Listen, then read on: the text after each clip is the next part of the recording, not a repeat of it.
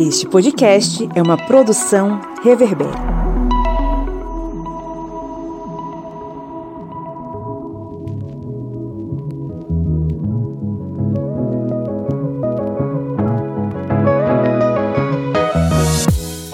Olá, ouvintes! Sejam muito bem-vindos a mais um episódio do podcast do Historiante, seu podcast sobre as ciências humanas, aquele podcast que com muito bom humor tenta refletir sobre os assuntos aí que estão pipocando no Brasil e no mundo, é, sem perder a ternura. Eu sou o Pablo Magalhães e comigo hoje aqui eu tenho o senhor Márcio Fabiano. Buenas, olá, que tal?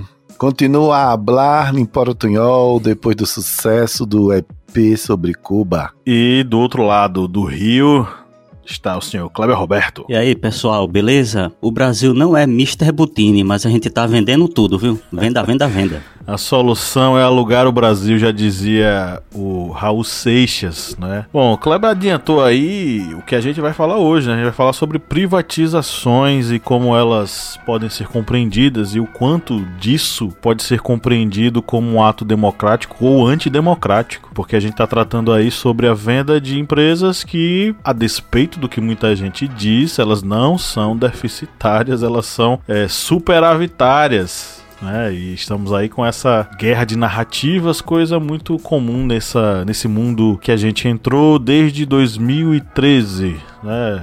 Desde as jornadas de junho até hoje, a convulsão política que a gente entrou. Eu não vou nem entrar muito nesses detalhes porque tem uma galera que problematiza essa questão dos movimentos de, de 2013, das jornadas de junho de 2013, de que não tem nada a ver, mas enfim, isso pode até virar um outro podcast exclusivo, só pra gente falar sobre o momento em que o gigante acordou. Mas, né, hoje é dia de a gente falar sobre as privatizações no Brasil e como elas impactam a nossa Márcio, tá ouvindo o som aí?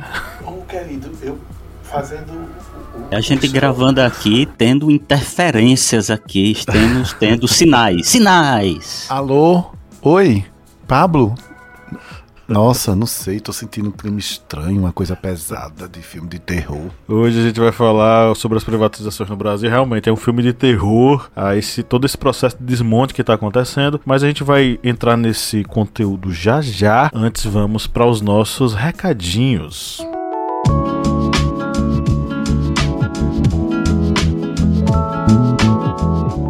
É o seguinte, a gente está aqui reunido em mais um episódio do Historiante, né, com muita alegria, com muita satisfação, porque a gente adora produzir esse conteúdo e é um carinho muito grande que a gente tem pela produção, principalmente de podcasts, né? A gente adora fazer podcast, a gente adora fazer essa mesa aqui, nos reunir e trocar essa ideia. É sempre um evento maravilhoso semanal aqui, todo mundo muito feliz. Mas claro, você pode nos ajudar a produzir esse conteúdo aqui, né, Kleber? É isso mesmo, pessoal. Vocês podem ajudar o historiante com toda essa produção que nós temos, não somente aqui nessa grande família de podcasts, com o podcast historiante aqui, mas todos os outros e também não somente nos podcasts, no nosso canal no YouTube, redes sociais, no nosso site, aplicativo para celular tudo isso aí que você pode escutar gratuitamente. Mas, se você curte ter todas essas informações, você pode também nos auxiliar a continuar essa missão. Você pode se tornar um apoiador. E aí, a partir de quatro reais, olha, isso aí não é nem um dólar. Com quatro reais você está auxiliando aqui o historiante nessa missão aí de difundir conhecimentos. E você também vai ter uma série de vantagens, como fazer parte do nosso grupo secreto no Facebook, com muito material exclusivo, e também fazer parte do sorteio mensal de livros. Olha aí que legal! Tudo isso a partir apenas de Deixa eu ver. Dois miojos e um kisuke de morango. Olha que legal. já, dá, já é o, o, a refeição e o, o, líquido, né? Pra, pra descer. A, é porque o no, bolo na, situa miojo.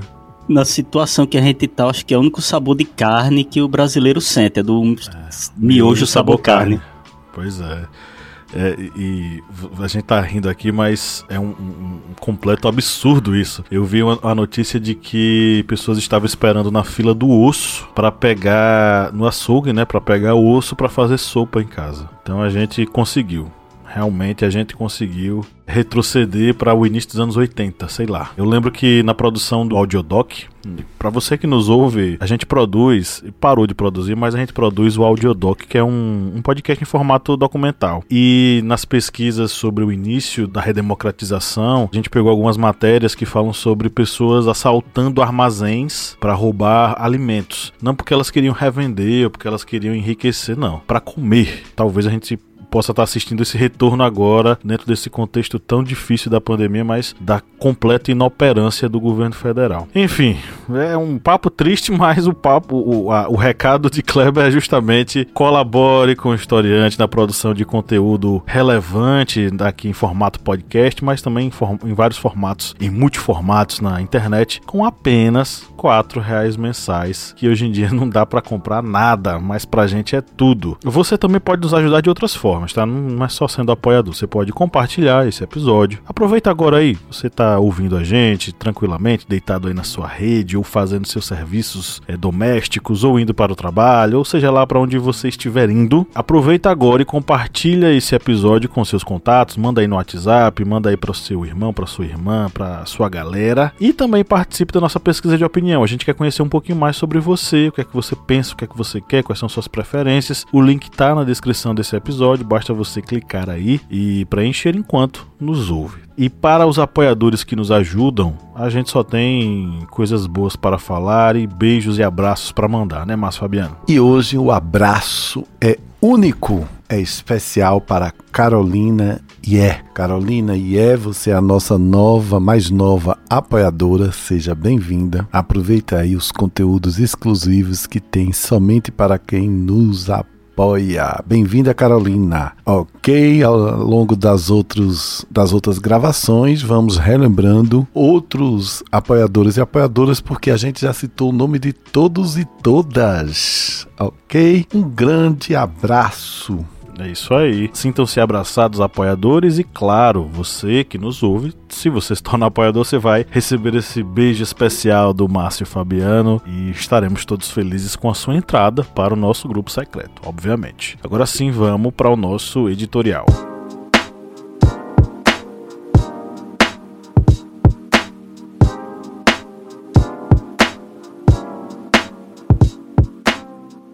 A quem interessam as privatizações de empresas públicas? Acredito que essa é a pergunta que deve ser o ponto inicial do nosso papo de hoje. Essa pauta tem uma relevância ainda maior no momento em que instituições fundamentais, como os Correios e a Eletrobras, por exemplo, estão com seus futuros em jogo na mesa de negociações de deputados, senadores, empresários e principalmente do governo federal, na pessoa do Paulo Guedes, o mago do neoliberalismo bolsonarista. As discussões em torno dessa questão são variadas e mesmo acaloradas. Guedes, o outrora superpoderoso ministro da Economia, utiliza a privatização dessas estatais como ferramenta para enxugar a máquina pública, pautando esse processo na ideia de que ambos, Correios e Eletrobras, são empresas deficitárias, oferecendo um serviço ruim e têm um corpo de funcionários preguiçosos. Essa narrativa neoliberalizante não é nova, muito menos foi criada por Guedes e companhia. Há mesmo aqueles que sequer aceitem o uso do termo neoliberal, identificando um contínuo ininterrupto entre os ideais do século XIX e a retomada após os anos 70. Mas não vamos complicar o papo. Meu convite é para uma reflexão histórica sobre privatizar e estatizar. Até meados dos anos 20, um discurso hegemônico dominou boa parte dos países industrializados ao redor do mundo, em especial suas elites econômicas. Eu estou falando do liberalismo, que pode ser identificado como um conjunto de ideias filosóficas, políticas e sociais que, entre outras coisas, via no acúmulo de capital e na liberdade do indivíduo, com o mínimo de intervenção estatal, ferramentas para o desenvolvimento econômico da humanidade. O problema é que, com a crise de 29 e a quebra da bolsa de valores, começando com a de Nova York, os estados tiveram de repensar suas próprias funções perante uma sociedade que, em diversos países, passou a conviver com a fome, o desemprego e a miséria. É aí que nasce o estado de bem-estar social e a construção de um ideal econômico que coloca o Estado como garantidor de direitos, como previdência social, saúde e educação. É o surgimento da social-democracia, que tem nas teorias do economista britânico John Maynard Keynes a combinação para aliar os interesses sociais à mitigação de aspectos considerados problemáticos no capitalismo como crises periódicas de elevado desemprego. Da proteção ao cidadão à assistência do berço ao túmulo, o Estado cria órgãos que, de um lado, servem para a garantia dos direitos de todos e todas, e de outro, atuam como um ativo social, gerando riqueza para a própria população. E é nesse ponto que encontramos as estatais. É claro que, de acordo com o jogo político, cargos estatais foram criadas para firmar alianças ou mesmo beneficiar determinados agentes. Mas isso é um pequeno detalhe dentro da atuação de estatais como os Correios, empresa estratégica para distribuição de objetos, correspondências e comunicação em território nacional, ou como a Eletrobras, gestora da distribuição energética do país. A despeito da opinião do Guedes, de seus seguidores e daquele nosso ouvinte ou da nossa ouvinte que quer ver tudo privatizado no Brasil, nenhuma das duas é deficitária. Só o lucro dos Correios esse ano, por exemplo, foi de 1,53 bilhão de reais. É justamente por isso que eu pergunto, meus queridos colegas de bancada, a quem interessa privatizar estas empresas?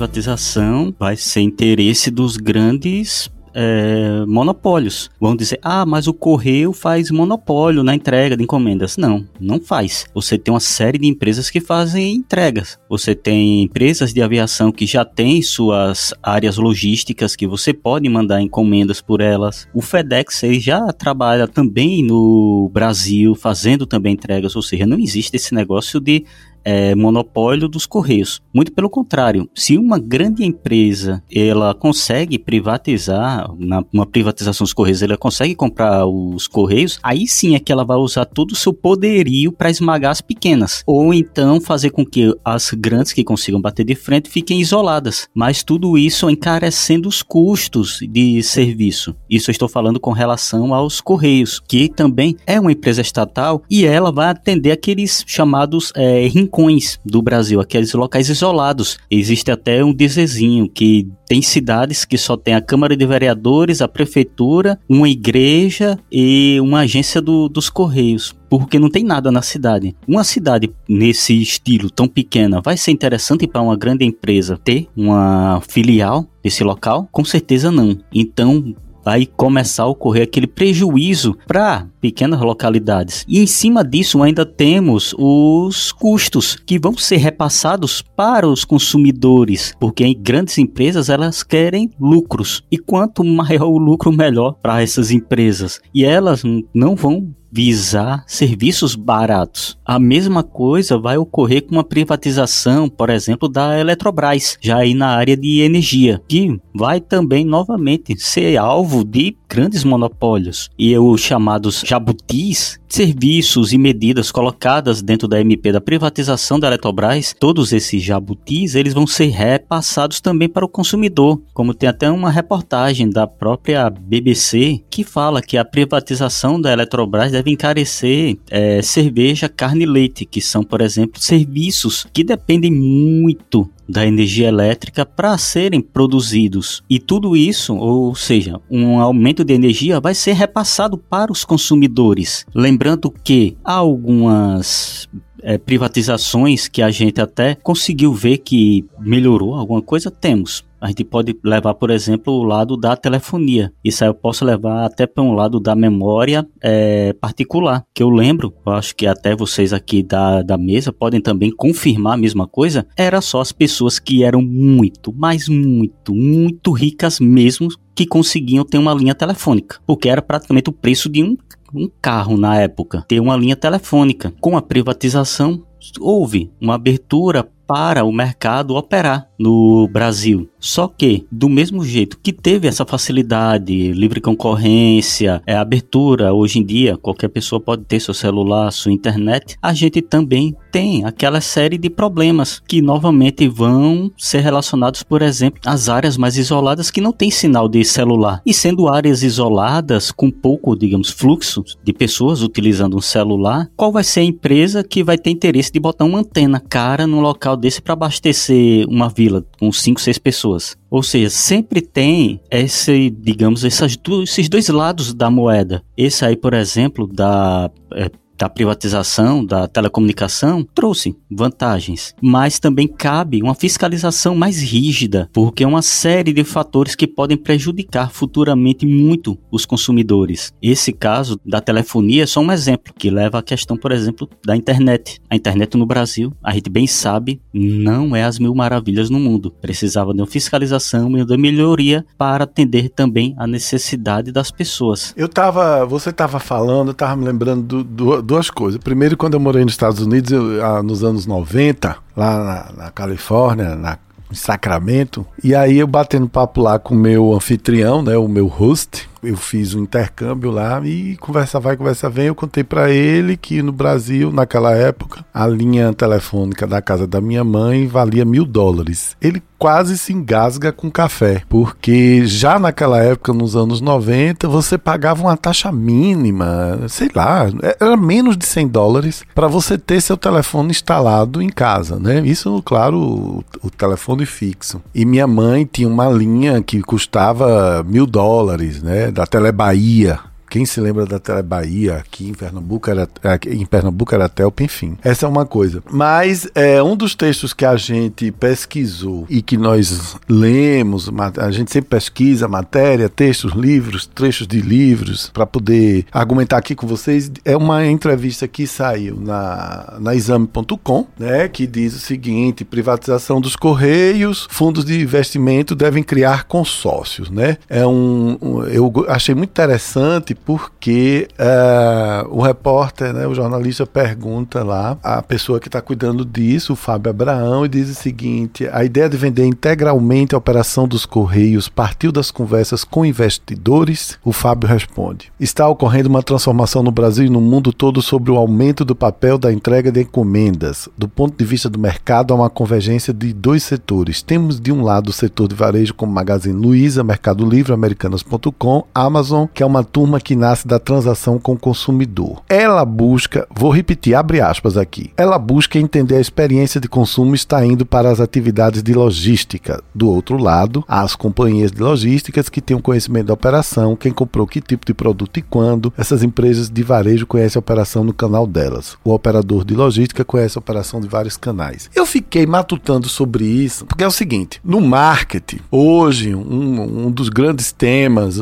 faz parte do debate, é justamente justamente essa experiência do consumidor, a relação dele com o produto ou serviço. E uma outra coisa que a gente está sempre conversando no marketing, eu falo isso porque eu sou publicitário, eu tenho um pezinho aí na, na iniciativa privada, é justamente sobre essas questões de logística. E quando eu penso no Correio, nós sabemos que o Correio sempre foi uma das empresas mais benquistas, das estatais mais benquistas do Brasil, das instituições mais benquistas do, do Brasil. E é justamente por uma questão, gente, quem está lá? Lá na ponta, no norte, na Amazonas, no Pará, em Roraima, quem está aqui no, no, no, como a gente chama, no sertão profundo, quem está em sua estância, tá, em sua propriedade rural, lá no pé da serra ou no alto da serra, no Paraná, no Rio Grande do Sul, no meio do Mato Grosso. Todo mundo precisa dos Correios precisa dessa excelência de serviço, dessa experiência de consumidor, porque através dos Correios nesses locais, eles têm acesso a correspondências, a documentos, a tickets diversos, aos benefícios,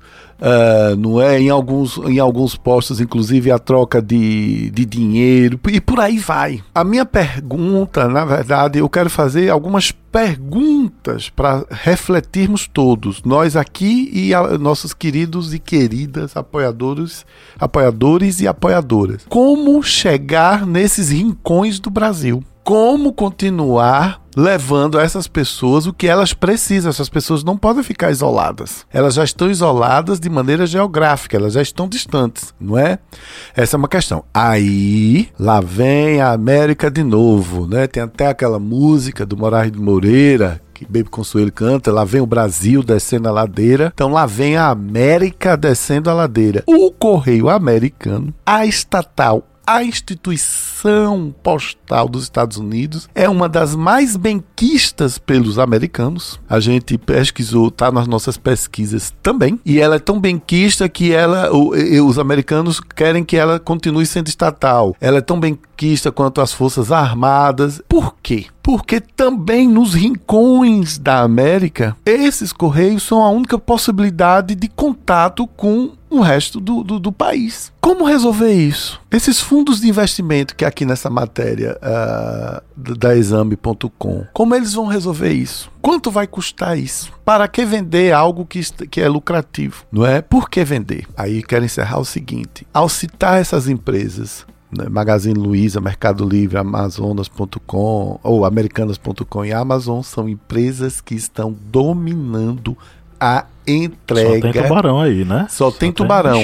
Lembrando que Magazine Luiza entrega até mais rápido, dependendo do que os Correios. E o Magazine Luiza, nessa campanha, a Luiza Helena Trajano, a, a superpoderosa presidente, que ela está com aquela campanha vacina para todos e tudo mais, é uma das empresárias que está liderando. As vacinas estão indo em alguns locais nos caminhões, nos carros de entrega do Magazine Luiza. Eu acho isso maravilhoso do ponto de vista do marketing, do ponto de vista do branding e tudo tudo mais. Mas lembrando que a gente não pode só pensar na gente. Quem está lá na ponta, no rincão, precisa receber sua carta, seu documento, seu, seu benefício, seja o que for. E os Correios é, são um elo desses brasileiros e brasileiras com o resto do país. Eu não tenho ainda uma opinião confirmada, é, firmada, mas eu quero refletir muito sobre isso. E outra coisa, viu, Kleber e Pablo? Nós precisamos exigir clareza nesses processos. É interessante a gente refletir justamente sobre essa questão. Entrega de correspondência desse tipo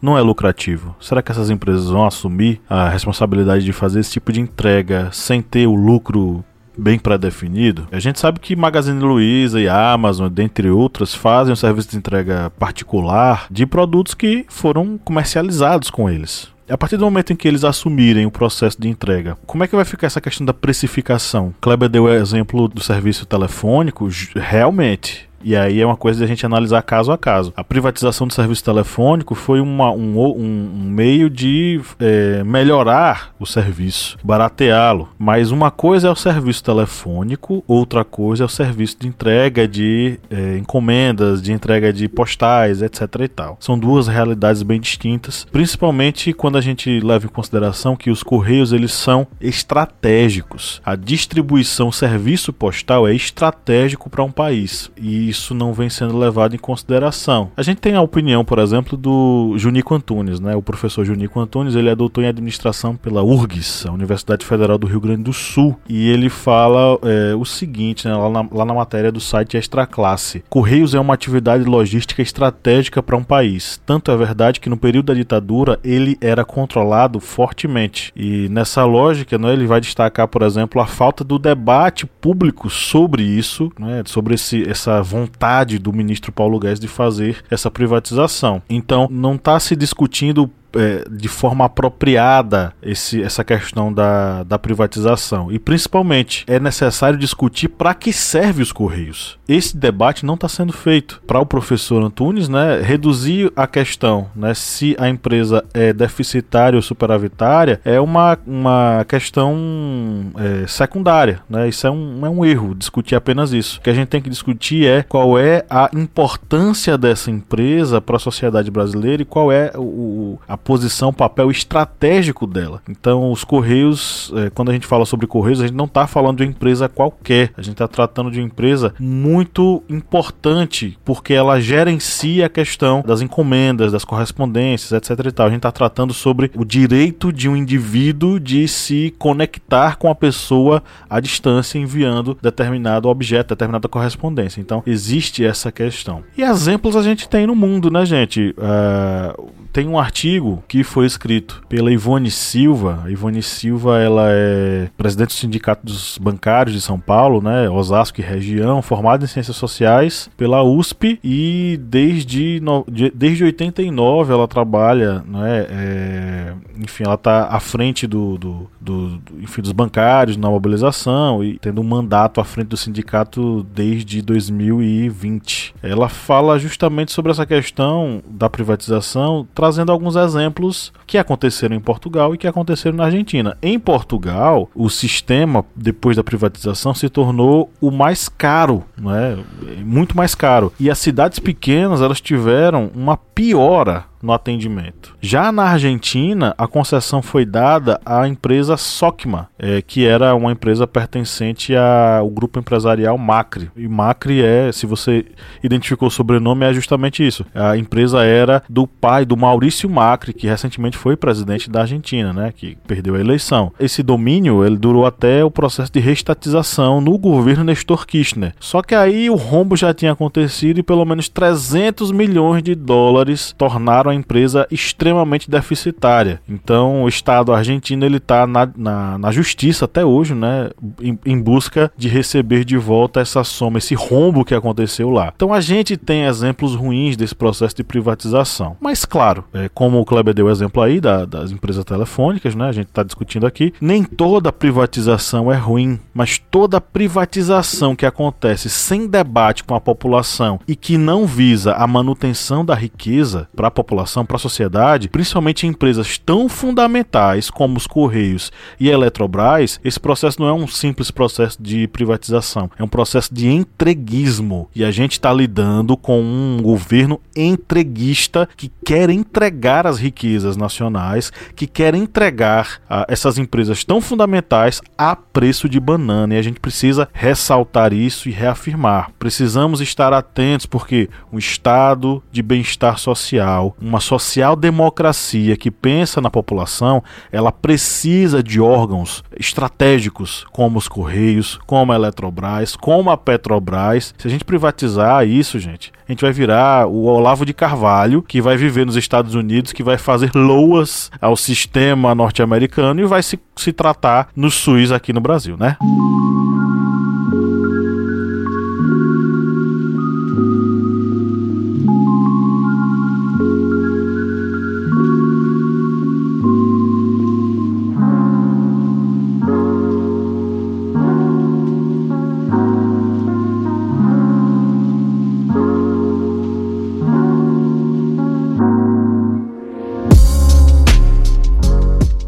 Só uma coisinha, gente, só pra gente ser super correto, né? Eu falei que, do Fábio Abraão e não citei a posição dele. Ele é o diretor de concessões do, do BNDES, né? O Banco Nacional de Desenvolvimento Econômico. Pablo falou agora sobre a questão de serviços que acabam decaindo após a privatização. E eu lembrei na hora de uma postagem. Isso aí eu até procurei no Twitter, mas a pessoa do cidadão que fez essa postagem, ela até excluiu porque deu uma repercussão enorme na mídia, que foi uma pessoa que postou falando do aeroporto de João Pessoa, que o cidadão, ele na postagem, ele dizia que o aeroporto de João Pessoa estava sem ar condicionado, e aí ele marcou a Infraero, acho que Ministério da, acho que infraestrutura que cuida disso e marcou os dois órgãos do governo dizendo que era uma vergonha, que o aeroporto estava sem ar condicionado, estava muito tempo sem ar condicionado e pede cadê as privatizações, as concessões. E aí o Infraero responde que o aeroporto de João Pessoa já tinha sido privatizado. Ia passar ia ser privati, tinha sido privatizado por 30 anos e tinha sido privatizado já tinha tido uns dois anos ou um ano antes ou seja, já era da iniciativa privada. É tanto que a pessoa, depois dessa resposta e da repercussão, ele até apagou a postagem. Mas isso aí deixa claro também essa questão de um serviço que acaba decaindo e muitas vezes a população nem se informa o que é aquilo ali, para que serve, é quem está gerindo, é a iniciativa particular, é a iniciativa pública. A gente, quando, por exemplo, fala de Petrobras mesmo, a gente sabe, é um estatal, mas o poder acionário dele já é, boa parte dele já pertence à iniciativa privada. Não é, digamos, um estatal 100% brasileira, não. O controle acionário da Petrobras já está bem, digamos, dividido. E falando até sobre essa questão de aeroportos, eu até lembro também que tinha essa, essas é, comentários de que ah, vai, pra, vai privatizar os aeroportos, tal, o preço das passagens vai cair mais, agora que todo mundo vai viajar de avião. É, tô esperando, né? Porque toda vez que prometem isso, nunca acontece. Vamos privatizar. Cara, eu lembrei agora do negócio da mala, cara. O negócio da mala. Vamos inserir. Como é que é? O. Porque antigamente a me ajuda aí, Márcio.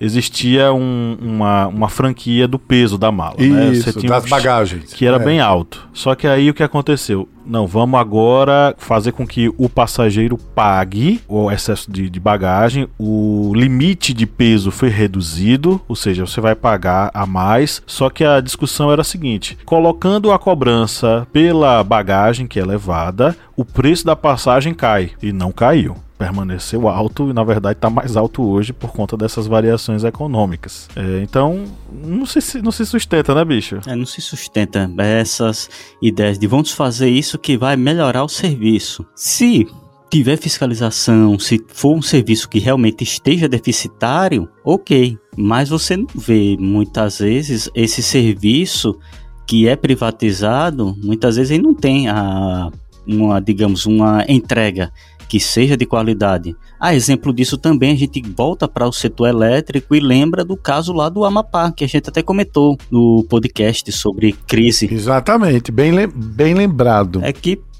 era uma, era uma empresa privatizada a conta de energia do Amapá é uma das mais caras do Brasil, é extremamente cara, um serviço. E quando teve um problema, teve que ser socorrido pelo estatal, porque ele não tinha estrutura para atender aquela situação. É um exemplo de um local que foi privatizado e a empresa simplesmente, quando chegou o momento de crise, o momento do problema, praticamente não, teve que depender do governo, do poder é, público para conseguir o socorro. Justamente.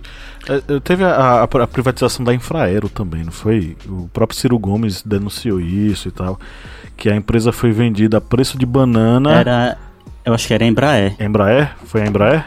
Deixa eu falar uma é coisa. Que... Ah, Pode falar, não, tudo bem, alô? Não, era só questão da Embraer, mas era um acordo que ia ter com a Boeing, mas parece que a Boeing deu para trás, porque parece que tinha alguns problemas contratuais que não iriam ser, eh, digamos, serem atendidos. E aí a Boeing não, não aceitou esse, digamos, essa junção, que ia ser uma união. Só que o controlador maior ia ser a, a Boeing. É, que inclusive a, a própria estrutura, a, a discussão era justamente essa, a estrutura tecnológica brasileira era fantástica e vender essa estrutura tecnológica simplesmente que foi a preço de banana, entregá-la seria prejuízo para a sociedade brasileira.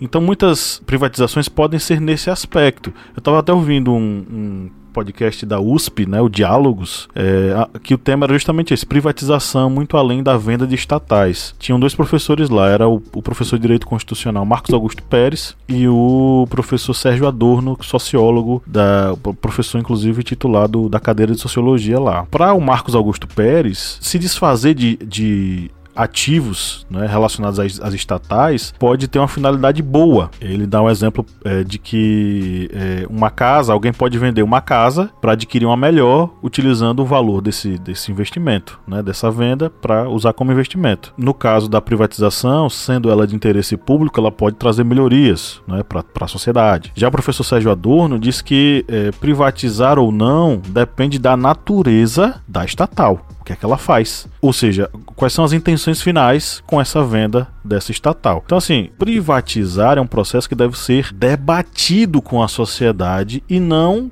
feito como está sendo feito. A galera quer vender 100% do, do capital dos Correios, gente. 100%. Um serviço que a gente acabou de falar, que é estratégico. Tanto o serviço de distribuição postal que os Correios fazem, quanto o serviço de distribuição energético que a Eletrobras faz, gente. Imagina isso na mão de um, de um conglomerado. A tua conta vai vir cara pra caramba. Fala, Márcio. Olha, depois que eu fui aí passado, os meus colegas me passaram para frente, eu volto aqui a falar o seguinte e volto novamente, Kleber e Pablo, a trazer perguntas, reflexões para todos nós, os falantes e os ouvintes. Né? Nessa mesma matéria, Kleber, que a gente pesquisou aí, que você citou, né? como a da BBC, como a privatização da, da Eletrobras vai refletir nos custos, nos preços finais de carne, leite e de outros serviços, de outros produtos e serviços. Existe também um trecho em que ela fala das questões das termoelétricas, da energia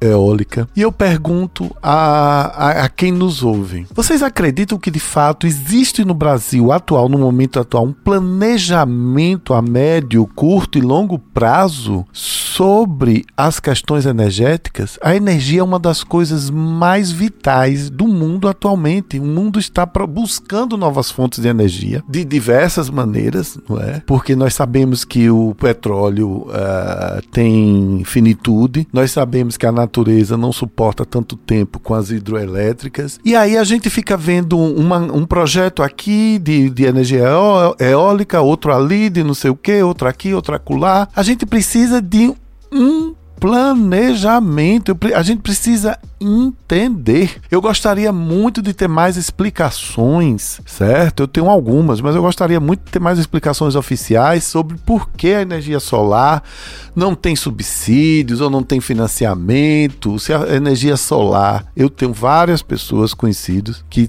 têm energia solar aqui em casa, no sertão da Bahia, do outro lado em Petrolina, Pernambuco, conseguem com isso diminuir bastante a sua conta final de energia. Por que que isso não é tão divulgado? Sabe? A gente fica. A, a, a, é esse sentimento de que o Brasil, não, vamos indo. Tá difícil, mas vamos indo, vamos indo, e a gente fica sem saber nada. E eu gostaria de ter mais explicações oficiais sobre quais são os projetos de energia, o planejamento, se as energias vão ser casadas, conectadas, se elas como, como, como vai ser essa distribuição de energia que não é somente você produzir, mas é você distribuir. Por favor, alô, senhor deputado, senhora deputada, senhor ministro, senhora ministra, senador e senadora. Arlindo Orlando. É, por favor, explica aí pra gente, a gente quer saber. Tá difícil, viu? Porque o calor está voltando. Eu quero ligar meu ar-condicionado e não posso pensar naquela continha no vermelho, tá? A gente te ama. E a bandeira vermelha salgadíssima, não é? Que tá vindo agora. A nossa bandeira nunca será vermelha, viu? Nossa é. bandeira nunca será vermelha. Já está sendo. Mas isso me faz. Você levanta essas discussões e, e me faz refletir sobre o seguinte.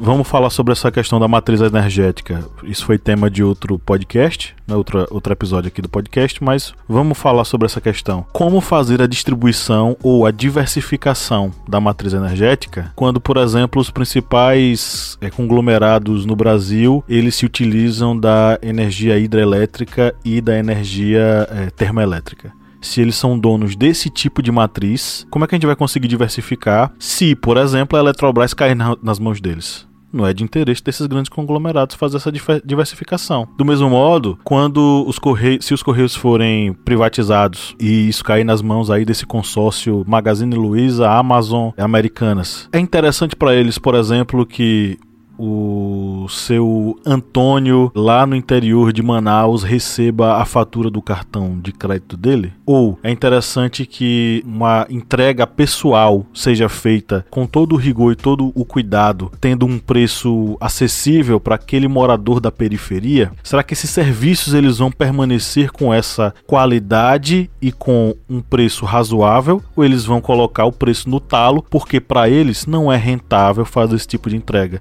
Não é interessante que eles façam a entrega do presente que o senhor Antônio quer mandar para Dona Maria, um, um presente de Dia dos Namorados, que não foi comprado neles. Eles não tiveram essa, esse trânsito econômico dentro dos produtos que eles vendem. Será que eles vão bancar essas entregas pouco atrativas e rentáveis? Ou eles vão fazer com que essas entregas aconteçam só que com um preço muito mais alto? Tudo isso tem que ser levado em consideração. Os exemplos de Portugal e da Argentina são exemplos que, vão na contramão disso, né? Que, que na verdade que corroboram com o que a gente está falando aqui. Os preços ficaram mais caros e o serviço não ficou melhor. Mas é uma questão que a gente pode se aprofundar em próximos debates, porque é, a gente pode se aprofundar agora, porque é o momento de a gente falar com os nossos ouvintes.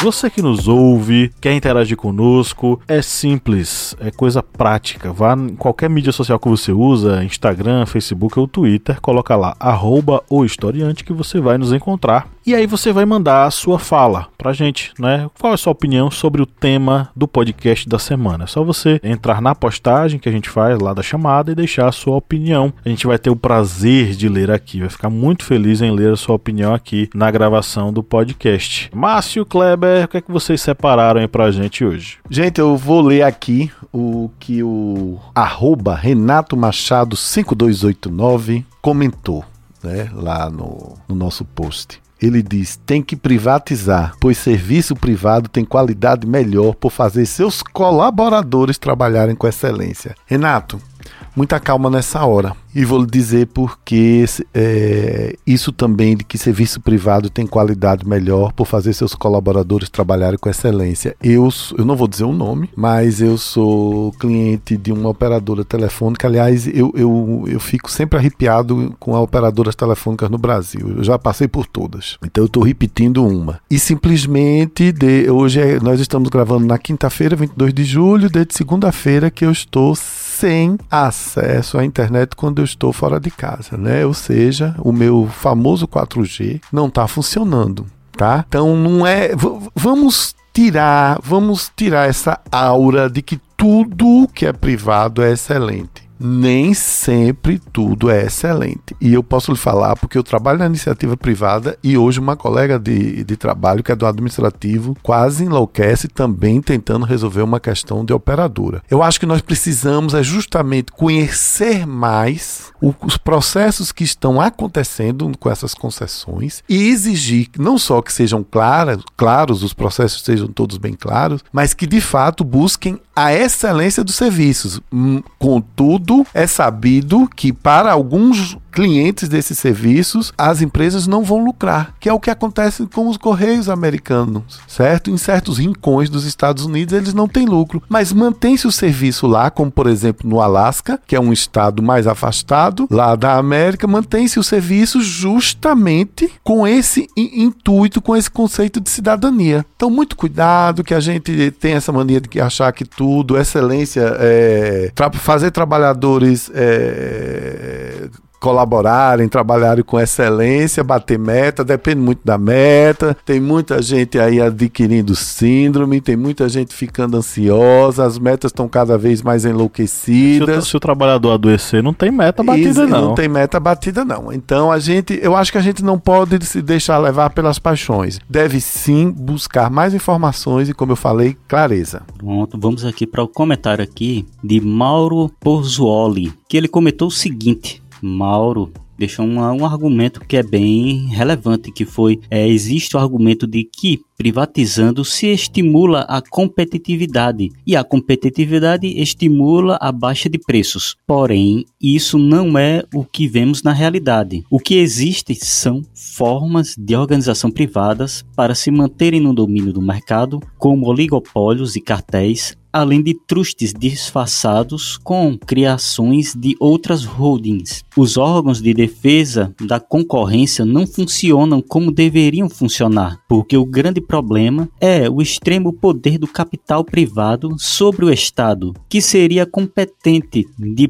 promover bem-estar social, mas por isso só tem promovido o aumento da acumulação e das desigualdades. É, Mauro, isso aí é praticamente uma sintetização do que estávamos comentando, que existe esses é, a ideia de que vai se privatizar, vai melhorar os serviços. É, alguns serviços privatizados tiveram melhora, tiveram, mas acaba muitas vezes concentrando o poder na mão de um só grupo, como que pode ocorrer, por exemplo, com os correios. Como bem lembrado por Pablo, pelo professor Pablo, é essa questão, por exemplo, de uma empresa, digamos, uma. Não vou citar nenhuma que foram citadas aqui. Vou dizer, por exemplo, Ali, Alibaba, chinês, comprou os Correios. Alibaba? É, Ali.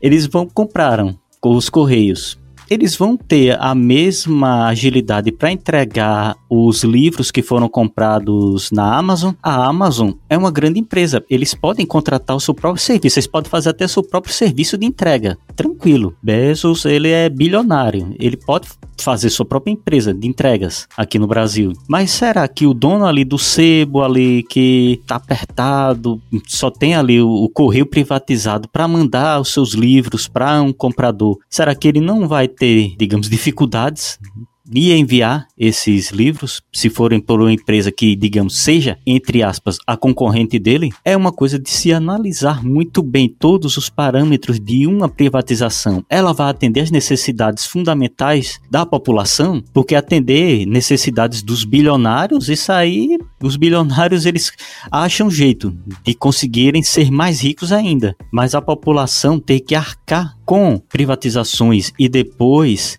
com problemas que podem ocorrer com isso, isso sim é muito injusto. Isso sim é algo que pode prejudicar muito a população. Eu separei até outro comentário aqui, que foi um comentário que eu achei bem interessante. Eu até comentei no início do podcast, que foi um comentário de Elbert Thiago, que ele comentou o seguinte: é, nos anos 80 início dos anos 90, só os ricos tinham telefone residencial. Isso mesmo, Elbert. É só muito rico. Privatizou imediatamente depois da privatização, até mendigos compraram telefone. Até mendigos não, porque Aí já é demais, é né? meio, Aí já já é deu demais. uma forçadinha, Elber. Forçar de forçadona, né, bicho? É, é, deu uma forçada, mas a telefonia facilitou o acesso para as pessoas, facilitou, bastante facilitou. Até hoje a gente ainda sente a- essa facilitação. É porque você tem que comprar ação, ações da Telebrás. E ações da Telebrás eram caríssimas. Você tinha que praticamente fazer um financiamento, como se fosse financiar um- uma casa. Era financiar uma linha telefônica. Só fazia consórcio, né, Kleber? De, de linha telefônica. Você fazia um consórcio, como se fosse um carro. Ma- com a privatização melhorou, facilitou o acesso, realmente facilitou. Não para os mendigos comprarem, porque mendigo até hoje ainda continua liso. Mas facilitou o acesso das pessoas à telefonia. Só que, como dito também, o serviço ele acaba decaindo. Acaba decaindo por falta da fiscalização, por falta de uma é de fiscalização sobre essas empresas. Tem um serviço de internet caro e ruim, isso aí, sem sombra de dúvida, nossa internet é muito cara e muito ruim. Esse serviço de telefonia, depois que a Oi, que ela foi comprada, repartida entre as outras empresas de telefonia, isso aí pode já vai concentrando mais o poder na mão do que o Mauro comentou dos oligopólios e cartéis, já vai concentrando mais a mão no poder de poucos, e esses poucos detendo tanto poder, eles vão fazer o que querem dentro da dentro daquela, digamos, daquela área de mercado. E só voltando um pouquinho, eu vou pedir até uma licença assim para o nosso host, para o professor Pablo, só para a gente aqui embasar o que eu disse sobre a questão da Petrobras. Porque aqui a gente embasa, viu, gente? Aqui não é conversa de bar, não. Aqui a gente abre umas 50 abas aqui do navegador e vai citando os artigos. Tá lá no site brasildefato.com.br uma reportagem agora do dia agora no, no caso 2021, uma reportagem do dia 24 de fevereiro, que ele fala exatamente sobre a questão da Petrobras, a Petrobras e o lucro do acionista, o que está por trás da disputa atual. E aí lá em um trecho do artigo ele fala o seguinte: num trecho chamado Pós-Golpe. É o golpe de 2016 contra Dilma Rousseff e a continuidade do golpe por meio do governo Bolsonaro, mais uma vez movimenta o pêndulo da empresa, no caso Petrobras, para o grupo dos acionistas. As ações preferenciais que têm direito a votar no conselho de administração encontram-se no limite, perfazendo apenas 50,5% delas na mão do Estado, ou seja, do governo. O governo detém 50,5% da Petrobras. Por outro lado, o grupo acionista privado, a iniciativa privada, cresceu seu controle dentro da empresa, Petrobras. E dos 49,5% das ações sobrantes, 40,33% são de acionistas estrangeiros, que capturam os lucros da empresa e remetem seus dividendos para fora do país. Ou seja, quando alguém disser Petrobras é estatal 100% nacional, não, não é 100% nacional não, gente. 50,5% dela é do governo, a empresa, digamos, nacional. 40,33% não é mais, digamos, nacional. Já pertence a grupos estrangeiros. Bom, gente, tem muitos comentários aqui. Eu muita gente interagiu, principalmente porque é um tema extremamente quente e que mexe com os destinos que o país vai tomar, não é? Tem gente aqui que vai desde é, tinha que privatizar tudo. Possivelmente essa pessoa não é usuária do Serviço Único de Saúde, né? O serviço público que a gente tem aqui no Brasil, que é público, como eu já falei, não é privado. Então, tem muito comentário aqui. Os nossos amigos lá do perfil F5 Humanas escreveram que o Estado tem que prover recursos para poder prover um serviço público de qualidade. Cabe ao povo com consciência cidadã de cobrar quando estes estiverem defasados. Criar um capitalismo de Estado para os parâmetros do Brasil é muito mais vantagem que transferir o capital fixo das estruturas para o capital privado ao tornar-se um Estado capitalista, que é diferente do capitalismo de Estado. O serviço público é feito por uma empresa privada, paga com dinheiro dos impostos, porém livre para usufruir de seus lucros. Eu não sei nem se seria um capitalismo de Estado, mas um, um eu, eu, eu, prefiro utilizar o termo Estado de bem-estar social numa social-democracia e o, o, esse valor né, de, de manutenção do bem-estar da sociedade, nem sendo uma questão capitalista de Estado, mas uma questão de manutenção né, da, do, do, enfim, da saúde, da, da, da, integridade né, dos direitos do cidadão. Enfim, tem uma galera aqui, tem um cara aqui que disse que privatiza tudo, é, justamente, privatiza tudo, meu bem. E aí vamos ver o que é que rola, né? O que é que você vai ter a direito. Se tudo é privatizado, quem tem direito a alguma coisa? Quem tem grana para poder pagar o serviço, né, gente? Então vamos ter que pensar aí. Privatizar o que? A empresa estratégica para o bem-estar social né, dos brasileiros? Se sim, não é interesse de privatizar, porque isso vai cair nas mãos desses grupos. Enfim, uma galera participou. Eu queria agradecer a todos que é, mandaram suas mensagens, o, Alito, o Alisson Alcântara, o Humberto, é, Mauro Pozzuoli, Renato Machado, o pessoal coloca uns arroba estranhos, né? Rodrigo Martins. É, tem uns aqui que é quase indecifrável.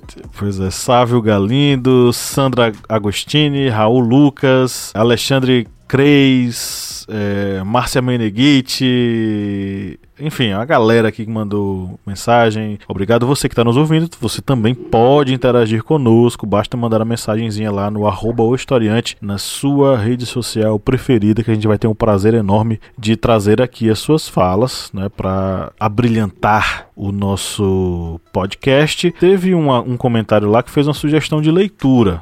Né, eu, tô, eu tô procurando aqui, tem meia hora e não, não encontro quem foi o cara que. Ah, encontrei. Foi o Johnny Silva o Johnny Silva sugeriu o livro O Brasil Privatizado de Aloysio Biondi. É um livro, segundo ele, que trata de como são e como foram feitas as privatizações no Brasil, falando sobre prejuízos ao Estado, e aí ele cita o exemplo da Vale do Rio Doce, que valia 97 bilhões e foi vendida por 3 bilhões pelo governo FHC. Ele dá essa dica dizendo que essa dica diz respeito ao que ele pensa sobre esse tema. Obrigado, Johnny, pela sua indicação. E aí a gente já entra no nosso, nas nossas indicações, né?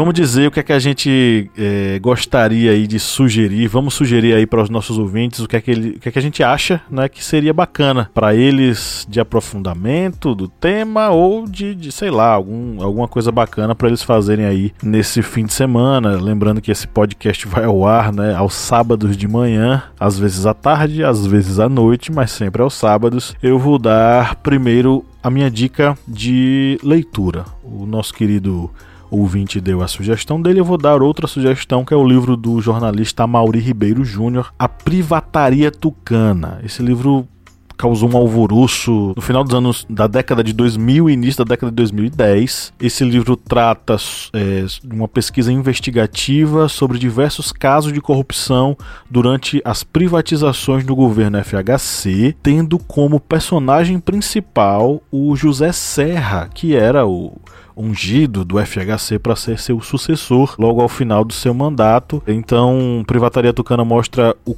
o, o, os roubos, os desmandos e as propinas que rolaram durante o processo das privatizações durante o governo FHC. Lembrando que o governo FHC ele teve, de um lado, a construção de políticas sociais muito fortes e importantes, inclusive a construção de uma democracia forte. Né? A gente tem que acreditar isso ao período FHC, sim, mas de outro lado, nós tivemos uma política econômica liberal ou liberalizante, como você queira chamar, com uma, uma forte pegada na privatização. E aí o livro analisa justamente os casos de corrupção nesse processo. Para nossa playlist, eu hoje fui econômico porque eu resolvi dar uma música que tem a ver com o tema de hoje, né, que é a música Aluga-se do Raul Seixas, né?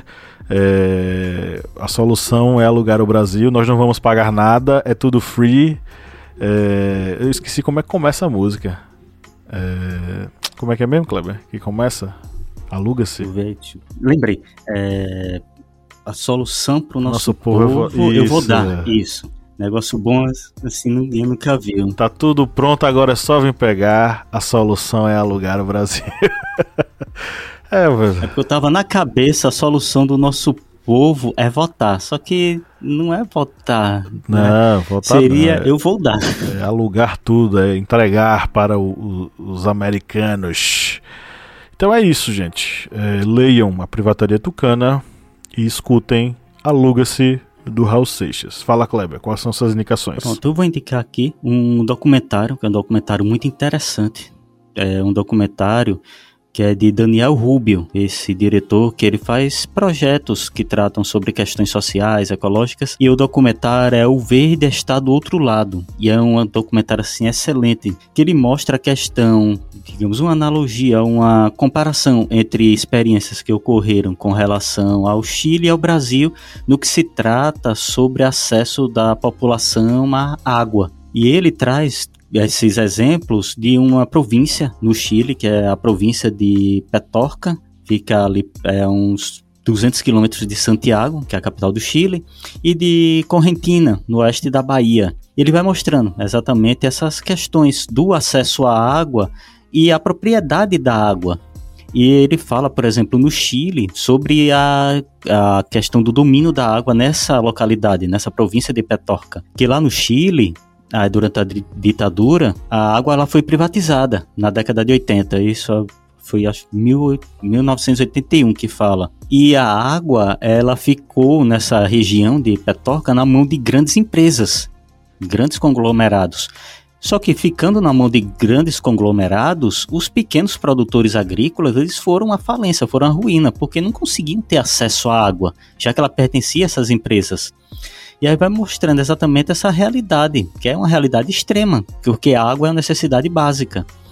E aí vai exatamente tendo essa, vocês vão tendo essa noção de quando um serviço essencial, ele acaba caindo na mão de grandes empresas, essas grandes empresas só têm o intuito de ter lucro e que se dane quem os menores, aqueles que dependem da, daquele recurso. Tem dinheiro para pagar? Consuma. Não tem dinheiro para pagar? Você não vai ter acesso a um bem básico, que no caso é a água. Por isso eu recomendo para vocês esse documentário, O Verde está do outro lado. E para músicas, eu vou indicar aqui uma música do Legião Urbana, música de trabalho, e vou indicar um cover que foi feito pelo Ratos de Porão, da música Capitalismo.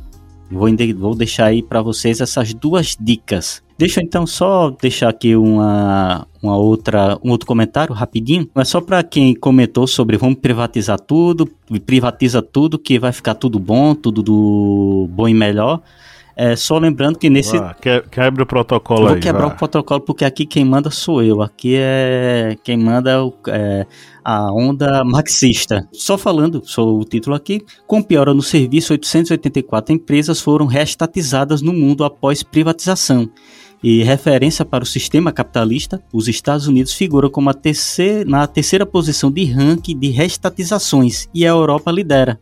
Isso aí são serviços que foram estatizados, o serviço decaiu muito, o preço aumentou e os governos eles tiveram que restatizar, tanto a nível municipal como algumas empresas até em nível nacional. Gente, eu quero indicar, na verdade, esse documentário não necessariamente fala de privatizações, mas fala é, de, de grana, de, do como o acesso às grandes universidades americanas tem muita grana envolvida. E o documentário se chama Educação Americana, Fraude e Privilégio, tá na Netflix, e eu fiquei pense no documentário que me deixou bastante impactado. A gente nunca dá spoiler, mas a gente dá uma, uma mostra um pouquinho do que é.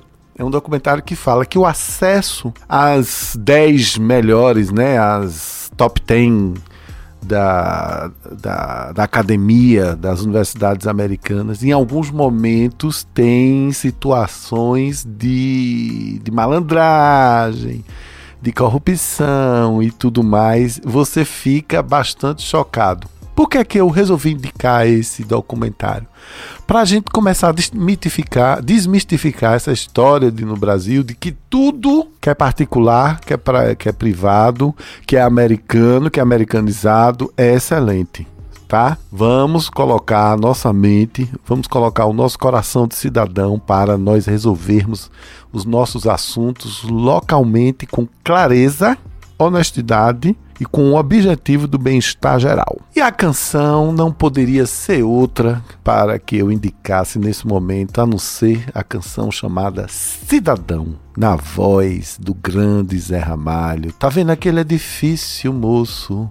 prestem muita atenção nessa letra. Eu acho que essa música deve ter mais de uns pelo menos uns 40 anos e ela nunca foi tão atual. Então é isso, obrigado a todos e todas que nos acompanharam a, nesse, nessa gravação maravilhosa, nesse podcast tão gostoso de a gente fazer. A gente tem um prazer enorme, já falei isso aqui. A gente fica feliz pra caramba de gravar cada episódio que é feito, pensado com muito carinho para os seus ouvidinhos. É, quem nos ouviu até aqui, muito obrigado pela sua assistência e, claro, fica o convite para você virar nosso apoiador, nossa apoiadora no apoia.se barra historiante. São apenas quatro reais mensais que vão fazer para a gente uma diferença ó, maravilhosa. Então é isso, um grande abraço e no 3 vamos dar nosso tchau coletivo. Um, dois, três. tchau. tchau.